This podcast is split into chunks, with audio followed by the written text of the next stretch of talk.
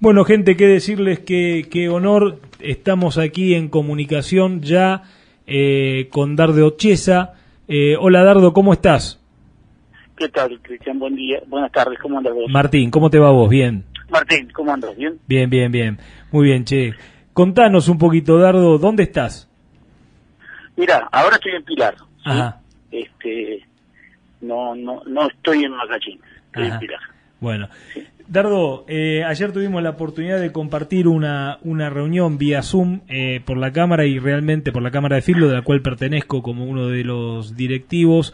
Y la verdad es que aceptaste muy rápidamente el convite de poder tener una conversación con nosotros en esta radio que atenta, digamos, apunta a esta zona de- del sudoeste de la provincia de Buenos Aires. ¿sí? Y básicamente este es un programa, como te contaba, es un programa del, del hacer, ¿no? Es un programa que eh, específicamente no trata de hacer foco en, las, en la coyuntura solamente, sino en las personas y en su hacer, ¿cierto? Y en Sí. función de eso es que me pareció muy interesante, en, e- eh, digamos, este programa tiene una pata ganadera muy importante, eh, nos pareció muy interesante e importante poder contar con tu presencia y, y- y empezar desde la base, ¿no? Contanos un poco quién sos, eh, que, cómo se dio tu desarrollo, cómo llegaste en el camino del hacer a esta posición en, la que te encontrás hoy en día como coordinador de la mesa de carnes, eh, donde se junta toda la gente eh, que tiene que ver con esta cadena, que traté de comentar algunas cosas al respecto en la introducción y que vamos a ir hablando en el futuro de cómo, cómo son, cómo es la cadena de comercialización de la carne y específicamente haciendo docencia al respecto. Contanos quién sos y qué es esto de la mesa de las carnes. Mira, eh, yo soy ingeniero agrónomo, sí, soy egresado de la UBA. Me tocó eh, allá por el año 90 llegar a trabajar a Macachín, un campo de la familia. No había sociedad rural, ¿sí? Eh, armamos una sociedad rural, la rural de Macachín. Fui presidente muchos años. Eh, fui casi inmediatamente nos afiliamos a Verbap. Me dio una gran mano un- una persona a quien quise mucho, que fue Pedro Tenti, ¿sí? Fue como mi padre gremial, ¿sí? Para los de Coronel Suárez saben perfectamente Sí, sí. de quién estoy hablando, ¿sí? Y, y bueno, eh, llegué a la Secretaría de Carvap y a la presidencia. En el 98 yo era presidente de Carvap. Eh, me tocó lidiar toda la crisis de Aptosa, fui presidente de Carvap 98-2000 Toda la crisis de Aptosa y bueno, y ese compromiso de meternos de lleno desde la entidad en lo que era la carne y en el negocio y en las relaciones internacionales me llevó a ocupar varios lugares eh, en, en, en la ría de, de, de como representante del sector este ganadero en la en, en el Cono Sur y en las de- en las negociaciones con Unión Europea y con Washington y de alguna manera ahí empezó todo todo el tema de mi representación básicamente ganadera sí sí, Sí, todos sí. los expresidentes de Carval tenemos un, un- una materia en la que somos más más potentes pero de alguna manera la, la, la coyuntura me puso ahí Sí. después fui al IPCBA fui director fui presidente del IPCBA Fuiste presidente, sí, recuerdo eso. fui presidente del IPCBA y después presidente del CRA sí eh, como presidente del CRA participé activamente en la mesa de carnes y cuando cambió el gobierno eh, fue hora también de cambiar la coordinación de la mesa que la tenía en su momento eh, David Lacroce con mucha con mucha influencia eh, con el presidente Macri en su momento Sí, sí. y bueno y ahí como yo venía de dejar la presidencia de CRA la gente de la de la cadena pensó que yo podía ser una buena persona para para coordinar la mesa de las carnes y desde ahí estoy trabajando y en el mes de marzo junto con Gustavo Igígoras y algún otro colaborador eh, pergeniamos el Consejo Agroindustrial Argentino este, como una manera de coordinar, ¿sí? Y generar un espacio de poder fuerte para poder negociar con el gobierno. Correcto, pero la, la mesa de la, la mesa de las carnes, eh, digamos, es una eh, es una agrupación de las diferentes eh, digamos, de, los diferentes actores de la cadena de la carne que tienen que ver no solamente con los productores, eh, sino también que sería el sector que vos representás, sino también con las eh, industrias, eh, también con los consignatarios, con las diferentes carnes, no solamente la ovina, la perdón, la bovina, sino también la porcina, la aviar, etcétera, ¿no? Exacto, están las cuatro carnes, está bovina, ovina, porcina y aviar, están desde los frigoríficos, matarifes, consignatarios, está el Rogán, eh, tenemos a la Federación de la Carne, también tenemos el gremio, formalmente constituido, que eso nos da una fortaleza grande, porque cuando vamos a hablar con el gobierno, tener al gremio a nuestro lado nos da una fortaleza muy, muy importante. y, y, bueno, también está CREA, está este, la gente de las razas, las razas están todas, eh, así que es, son casi un poquito, no sé si son 36 o 37 cámaras, este, productores exportadores, este, es, es una mesa potente, ¿sí? Es una mesa potente. Y como vos decís, es una coordinación, no tiene personalidad jurídica. Claro, eso es lo que te iba a preguntar, no tiene personalidad jurídica, ¿cierto? No tiene personalidad jurídica, no, no, no, no. Es una coordinación, eh, se manejan las cosas, si hay unanimidad o un consenso muy grande, eh, se saca algún tipo de comunicado, y lo que hacemos es trabajar. Tenemos eh, varios ejes de, de trabajo, eh, hay un eje siempre que es el tema que siempre está dando vuelta el tema cómo nos movemos, cómo se toman las decisiones, eh, cómo se manejan, porque es muy difícil, ¿sí? Vos pensás que no es lo mismo la carne vacuna que, que el pollo, son idiomas distintos, el cerro es absolutamente distinto también, y ni te digo el ovino, ¿sí?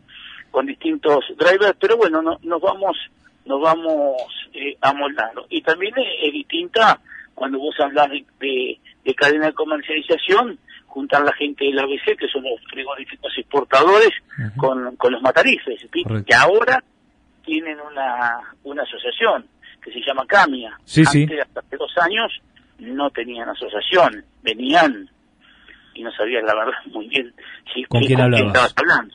ahora, ahora no, ahora están, están bien armaditos. En los últimos tiempos ha habido un proceso de formalización muy importante, ¿no? De esta figura que yo traté de escribir eh, y que vamos a seguir trabajando en futuros programas, que es la del matarife, ¿no? Yo le, le, le, le contaba un poco a la gente que vos tenés hoy entre y haciendo un poco de extensión, sobre todo con el productor que vende esa hacienda y, digamos realmente por ahí le falta conocer un poco cómo es el mecanismo hacia adelante, ¿no? Vos tenés la venta de la hacienda que por ahí eh, antes la hacías directamente la industria e intervenía el matarife entre la industria y el reparto de esa hacienda y el frigorífico hacía una, una especie de eh, cobrarse la faena con el recupero eh, y pagar el excedente al matarife y, eso en, los últimos tiempos se ha formalizado bastante, ¿no? Con el tema de la matriculación de los matarifes y con el tema de eh, la formalización en la relación entre el matarife y el frigorífico, ¿no? O entre el matarife y el, perdón, y el, y el productor que le vende, ¿no? Sí, eh, en realidad la figura del matarife ha tomado una preponderancia muy grande. Yo te diría que hoy la llave del mercado interno la tiene el matarife. Es el que el que tiene el contacto con el frigo y el que tiene el contacto con la carnicería, ¿sí? De la parte de consumo es, es el que tiene la llave del negocio. Y por suerte se ha realizado un trabajo, se han ordenado, se han, se han matriculado y hay, y hay un trabajo serio. Se avanzó mucho en, en, el gobierno anterior. Este, se sacaron todo lo que era cooperativas autogestionadas, se, se, se transparentó un poco este tema, porque antes el tema de las matrículas, que se las daban a nombre de cualquiera, cualquiera faenaba en cualquier lugar. Sí, sí. y había una competencia un poco no no igualitaria por el tema de los impuestos, ¿no? Porque, digamos, estas, estas cooperativas por ahí no eran muy afines al pago de los impuestos, o sea, tenían otro mecanismo de, de no pagar impuestos, ¿no? Eh, exacto, porque no, no, no pagan cargas sociales, porque tienen el sistema cooperativo de repartir de, de dividendos, y bueno, es es un sistema muy difícil, muy, muy difícil de controlar, ¿sí? Yo, a ver, en, eh, en otros sectores como el textil puede funcionar, en, el, en la carne es muy, muy difícil que funcione, sí, Y, y ya te digo, y vos lo sabrás, el tema de los de los matarifes truchos llevaba un montón de, se llaman las jergas matriculines, ¿sí? que eran matrículas a nombre de, no sé, de sí, cualquiera. De, de NNs entonces se, caía, a ver, te, caía una inspección de la FIP este, lo agarraban en falta, se caía esa matrícula y abrían otra matrícula a nombre de otro y al final este, de Gran Bonete no se sabía quién era quién, sí. Sí, sí. Y contame un poco, eh, a modo de lo, de, digamos, de referencia de dónde estamos posicionados, eh, desde, eh, en este cambio de gobierno que hemos tenido este año y que ha sido, que el año pasado, perdón, y que hemos tenido que pasar a través de esta situación tan particular como la pandemia, hay una hay un digamos hay algún punto de encuentro entre el gobierno nuevo y o este gobierno actual y, la mesa de carnes? ¿Hay una continuidad en las políticas o es un barajar y dar de nuevo? No, mira, yo te diría que en las políticas no no se han metido mucho en el tema de, tratar que uno era uno de lo que esperaba que hubiera algún tipo de intervencionismo. No lo ha habido, ¿sí? Sí hay consultas, sí hay que llaman, que hay preocupaciones, pero no ha habido este, injerencias ni nada. Eh, una, una característica que a mí yo la veo todos los días es este, que necesitan exportar y necesitan divisas y que tenemos que exportar lo más posible. Eso también es una diferencia importante con respecto a, a, este gobierno en la gestión. En las gestiones anteriores, correcto. En las gestiones anteriores. Con respecto a la política a la política ganadera, no, no, no con, con respecto a, la al gobierno de Cambiemos no no hay muchas no hay muchas diferencias. Y los contactos son son continuos. Te diría que con Senasa trabajamos muy bien con agricultura de y ganadería de, nación trabajamos bien. Eh, tenemos buenas reuniones con comercio interior no son las más cómodas siempre porque siempre están preocupados por los precios correcto. y, son es complicado este, Porque la carne es, viste que la carne es vidriera. relación con Cancillería. Excelente relación con Cancillería. Eso es muy importante por el tema de exportación. Pero viste que la carne, el consumo interno, es vidriera, es vidriera, donde y, la, y es como que cuando el productor está ahí de poder recuperar un poco de sus inversiones y de sus expectativas y está ahí el precio ahí, eh, nadie pregunta cuánto subió la invernada o cuánto subieron los insumos para una recría o cuánto pero cuando sube el precio de la carne y el productor está ahí cerca de poder empezar a, a, a, captar el valor de su esfuerzo, se, es como que lo ponen en el tapete de la culpa, ¿no? Eh, y empiezan a salir en los medios todas estas situaciones de los precios, los, las, em, las, las carnicerías, los carniceros empiezan a hablar y empiezan a contar eh, cómo son las cosas y qué, qué, cortes habría que comprar. Entonces es como que se dibuja todo. Es lo que siente uno desde este lugar del, del productor, ¿no? Como que una vez que vos podés captar algo de valor de lo tuyo, empezás a estar muy discutido. No sé si me explico. Sí, sí, perfecto. A ver, lo, lo que tiene es que históricamente la carne es un bien social en Argentina. Correcto. Ese tema de que estamos en el país de la carne y la carne tiene que ser barata, eh, y, no entendemos después que es barato, ¿sí? que es caro, pero, comparado con qué, ¿no? Que ser barata. Y yo te digo, pues nosotros hicimos encuestas en el IPCBA y a la gente siempre le parece cara. Vos agarras a Doña Rosa saliendo de, del supermercado de la carnicería y le preguntás y te va a decir que está cara. Nunca te va a decir que está barata. ¿sí? Es muy difícil que te diga que está barata. este, pero bueno, lo bueno que tiene también es que ha aumentado mucho el consumo de pollo y ha aumentado mucho el consumo de cerdo. Entonces la ecuación de la proteína no sustenta toda sobre la carne de vaca. Eso eso ha mejorado mucho. Hoy tiene 50 kilos de vaca, 50 kilos de pollo. Y el pollo es más barato y te da y te da la posibilidad de, de, de, también comer proteínas animales. Eh, el, el, el tema de la... Eh, es muy difícil en la Argentina el tema del precio de la carne. Además, es cierto también que tenemos algunos voceros, como el señor Williams, que no sé dónde tiene su carnicería porque nunca la pudimos encontrar, y el señor Sammy, que no debería ni hablar porque tiene prisión domiciliaria, sin embargo saben, saben hablar de cátedra como si fueran, viste, los los mentores del negocio. y qué raro que siempre dicen que está barato. Yo nunca vi un carnicero que, que se que se tire un tiro en la 100 eh, diciendo que su producto está está caro, como de Williams. Por eso eh, hay mucho de política, se enturbia mucho. Sí, totalmente. Eh, hay mucho maticismo con el tema. Vos sabés que yo estoy integrado, digamos, como productora de hace muchos años ganadero que soy, estoy integrado hacia, alguna vez tuvimos la curiosidad con socios jóvenes y, ganas de hacer y de, y de, y de, y de hacer valor de marca, ¿no? Quisimos visualizar nuestro hacer en el tema de carnes, ¿no? En el tema de carnicerías, ¿no? Eh, hoy actualmente tenemos tres carnicerías sensuales, son solo carnicerías minoristas con una experiencia eh, diferente, o sea, con muy bien, con muy buen servicio. Y yo siempre le digo a la gente que el impacto del costo de la carne, el costo, el impacto del costo del kilo vivo en el costo del producto en la góndola eh, no es no es el determinante del, del, negocio, ¿no? O sea, y no es el determinante para Doña Rosa, que es la que va a comprar esa, esa carne. Vos tenés hoy el 60 entre el 60 y el 65% eh, del valor final que percibe una carnicería, del valor total que percibe una, carnicería, lo tenés en términos de el, insumo principal que es la carne, el 30-35% es eh, el costo de servicio y luego tenés el 10% mínimo que requerís como rentabilidad para poder ser sustentable, ¿cierto? O sea, anda en esos valores, puntos más, puntos menos, ¿no? Entonces cuando de alguna manera eh, a veces baja el precio de la carne, viste que no, se, no, no siempre baja el precio del, del, de, la carne al mostrador. Y al revés, cuando sube el precio de la carne, tampoco por ahí lo hace en forma tan llamativa. Pero sin embargo, enseguida se encienden las alarmas y empiezan a pasar estas cosas que vos contás, ¿no? Es así, mira, no te lo voy a explicar a vos, pero vos sabés que una carnicería, primero, es una, es eh, como toda la industria frigorífica, es un, un negocio de energía, porque vos tenés que traer frío. Totalmente. Y, el frío es electricidad, ¿sí? Mm, y el tema tarifas es un tema importante. el tema, el tema empleo, eh, salarios, impuestos.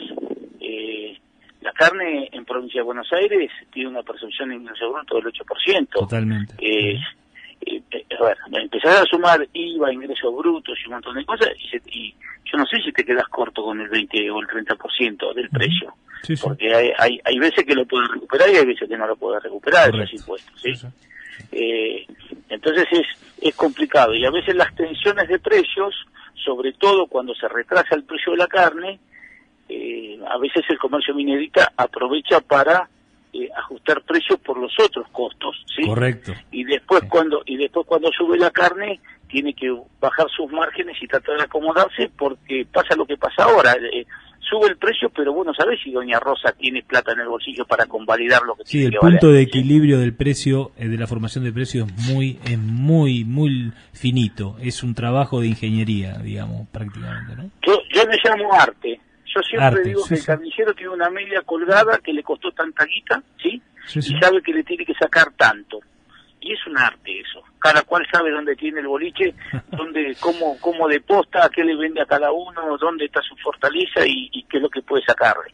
Y si lo mudás a lo mejor 20 cuadras al costado, el negocio no es el mismo. Sí. Pero qué bueno, Dardo, que, que, que, desde tu posición, ¿eh? desde el, vos sos de, de la gremial eh, productora, o sea, sos productor, que de tu posición tengas el nivel de empatía de poder interpretar cuál es eh, eh, eh, tu cliente y cómo piensa y cómo trabaja y cómo se esfuerza tu cliente, ¿no? Eso me parece que es mucho de lo, de lo que se necesita para poder fortalecer la cadena en su conjunto, ¿cierto? Y bueno, yo lo que creo es que uno tiene que escuchar primero todos los que estamos metidos adentro de la cadena y, y, y siempre dije que la cadena de la carne es una cadena toda rota, son un montón de eslabones rotos tirados en el piso que te tenés que tomar el trabajo de juntarlo uno por uno, soldarlos, ¿sí? Para hacer la cadena. Y, esa soldadura va con la comprensión de cada uno de los procesos y entender, ¿sí? Es muy fácil sentarse y decir, bueno, el frigorífico me está cagando, o la culpa la tiene el dice No, pero vos te sentaste a hablar con los, con los flacos a ver cómo es el tema, fuiste a tu faena, miraste que un novillo cómo se comporta, eh, hiciste el viajecito de 520, 530 kilómetros para ver si realmente los novillos en una jaula doble pesados habían, se habían eh, lastimado el lomo y te hacían el descuento como correspondía y, digamos, y miraste la faena y sabes cómo se articula una faena. Son preguntas que un productor debería hacerse, ¿no? Mira, eh, están así que alguna vez desde el IPCBA eh, promocionábamos eh, cursos de, este, o, sí, cursos eh, alentando sobre auditorías de faena, los daba alguien, sí, sí. Sí, sí. Eh, porque había una dispersión muy grande. Vos vas a... A ver, vos entras a un frigorífico y un jefe de planta tiene que sacar tal rendimiento. Eso lo tiene lo tiene mandado de arriba, ¿sí? Sí, sí. Y el tipo, otra vez, volvés al arte para que te rinda, ¿sí? Cortan más adelante, cortan más atrás, manejan la riñonera como quieren. A ver, todas esas cosas uno las tiene que aprender porque no es solamente criar un animal, darle de comer y olvidarte del problema, que después te venga la liquidación. Si vos no sabés defender tu producto, si no sabés qué va a pasar con tu producto, cómo va a llegar a la góndola, si vos no defendés que tu producto tenga frío, que llegue con calidad, a ver, ¿para qué haces calidad? ¿Sí? Yo digo, en el, siempre digo lo mismo, a ver, inseminación artificial a tiempo fijo, comprar los mejores toros, darles de comer, nutricionista, todo el esfuerzo. Y después cuando lo subiste a la jaula se fue del campo. Y ahí está, la, ahí está la diferencia, ahí está la diferencia, Dardo, ahí está la diferencia. Eh, mirá, eh, hay, hay un gráfico que lo, que lo hizo Villán, Roberto Villán, que es un amigo, ¿sí? Que empieza a mostrar dónde crece el valor del negocio, ¿sí? Y el valor del negocio empieza a crecer cuando se va el camión. Correcto. Entonces vos tenés que estar preparado para tratar de captar todo lo más posible una vez que el camión se fue. Correcto. Sí, sí, sí. Sí, y, y para eso hay que conocer cuáles son los bemoles del negocio, cómo, cómo está formado, cómo se tiene, cómo es la mejor forma de vender, cómo es la mejor forma de controlar, ¿eh? cómo es la mejor forma de, de, de establecer rutinas, ¿eh? por ejemplo el tema de los desbastes que son tan discutidos y hay tantas formas. Yo todavía cuando alguno me dice que los novillos rinden el 61-62% me río, ¿no? Porque digo, pucha, eh, se, enorgullecen del rendimiento de los novillos, pero cuando rinde el 62% porque algún problema con los kilos netos hubo, no sé si me explico. Porque... Perfecto. ¿Eh? Sí. ¿Estás de acuerdo? Por supuesto que estoy de acuerdo. Por supuesto. Pero además hay una cosa hermosa. Vos empezás a, a, a, ver cuál es la media de lo que pasa. Empezás a, engordar un animal, todavía no sabes a quién se lo vas a vender, ¿sí? Sí, sí. O sea que estás preparando un producto que no sabes qué mercado tiene, ¿sí? Sí, sí. El día que está gordo te empezás con el teléfono a desesperarte porque si te pasan de kilos a ver a quién, quién te lo compra, ¿sí? Después te castigan por la grasa. Y o te castigan por la grasa o, o le falta grasa no sabes, porque como no sabes a quién se lo vendes, ¿sí? Sí, sí, correcto. Eh, es, es, es un tránsito a ciego, a ciegas, es un, a ver, me parece que en eso todavía hay mucho para, para caminar. Cuando nosotros decimos, y ahora estamos firmes en decir, deberemos ir a un proceso de trazabilidad individual, a ver, vos tendrías que poder este, medir la eficiencia de conversión que tienen los terneros que estás comprando y cómo se comportan después en el trigo, ¿sí? Correcto. Eh, todas esas cosas es información para, para crecer y es una forma de meterte en el valor del, de, la carne cuando también se fue al campo, si no, ¿cómo haces? Correcto, sí, sí.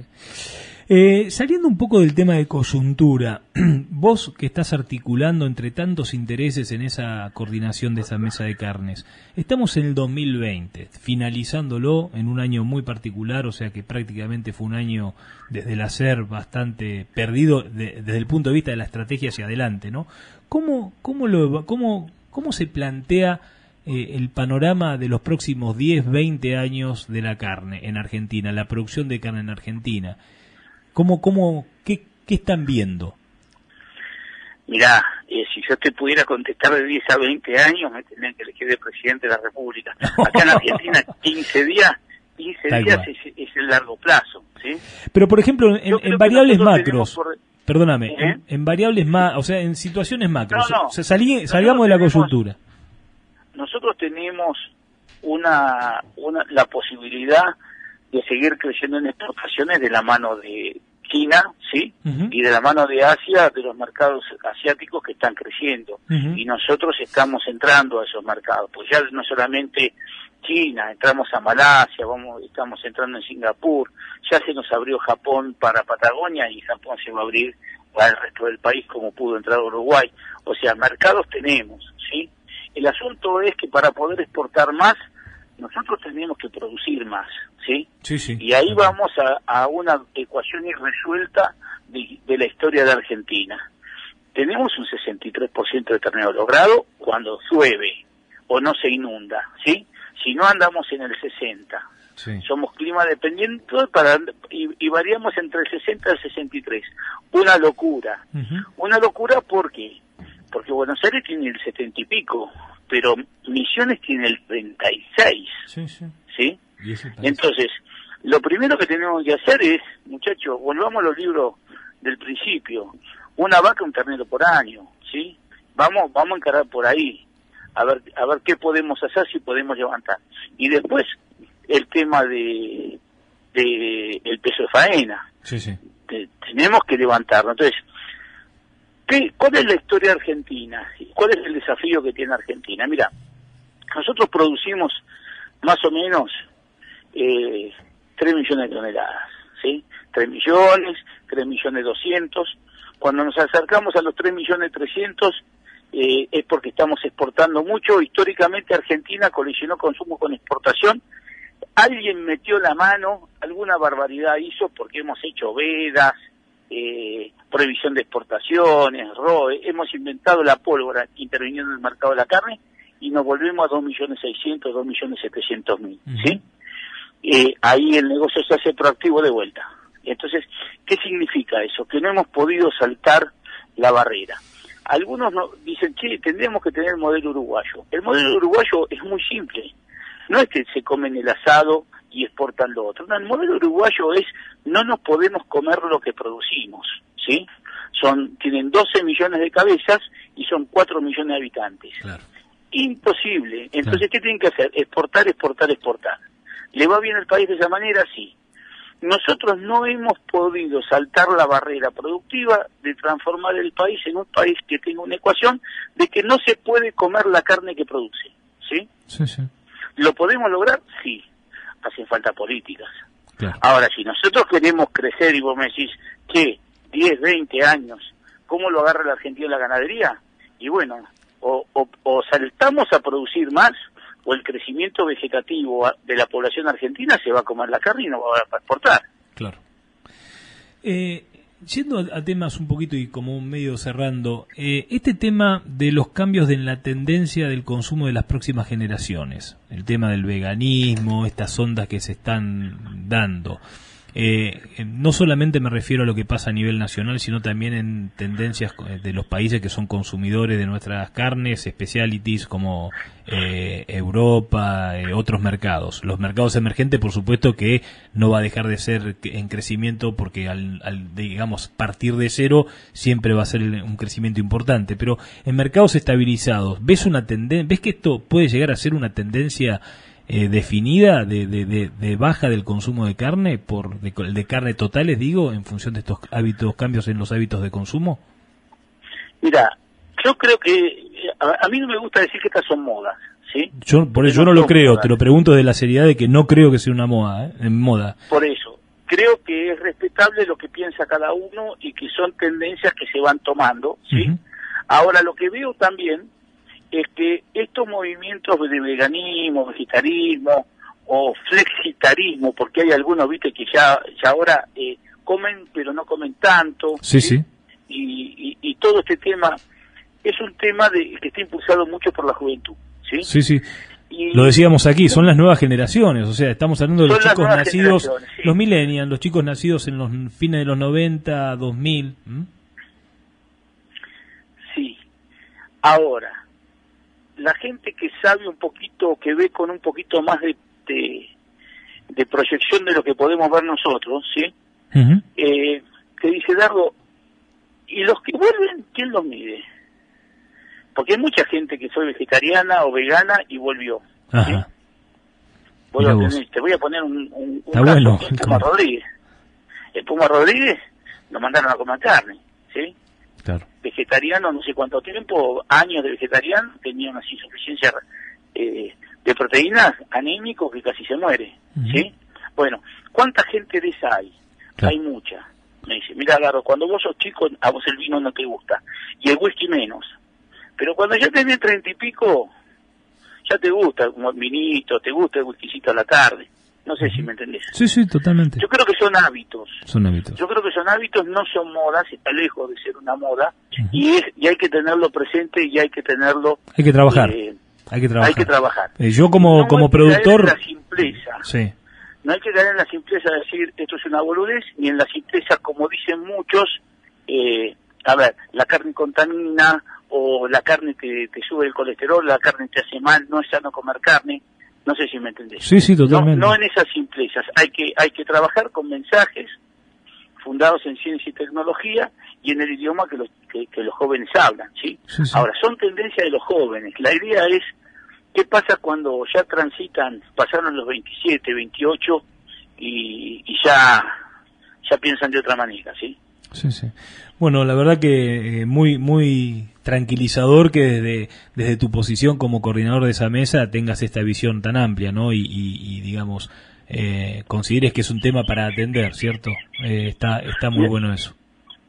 Yo te digo, lo, lo, trato de mirar con, con, con objetividad, pero en la mesa tengo tengo burka de los dos lados. ¿eh? Sí, sí, sí. Hay que salir, hay que hay que matarlos, no, no te digo lo que son los WhatsApp de la mesa cuando sale un, una este, Nicole Neumann y con Juanita Viale hablando de la carne. ¿sí? tal cual, me imagino, me imagino. estas cosas pasan. Estas cosas pasan y, y, y, preocupan, por supuesto, hay mensajes en cada una de las puntas, pero yo creo que el camino es por el medio y tratar de entender que esta problemática existe y prepararnos para eh, tener, digamos, eh, la, digamos, visión de futuro suficiente como para adaptarnos a esta situación, para tratar de cambiarla o tratar de modificarla y ser cuidadosos y respetuosos con las opiniones del otro, ¿no? El cuidado del medio ambiente, ¿viste? Todo, todo lo que nos genera a nosotros las externalidades negativas que son las que nos que eh, nos, nos achacan y nos dicen y, es como que si vos te enojas más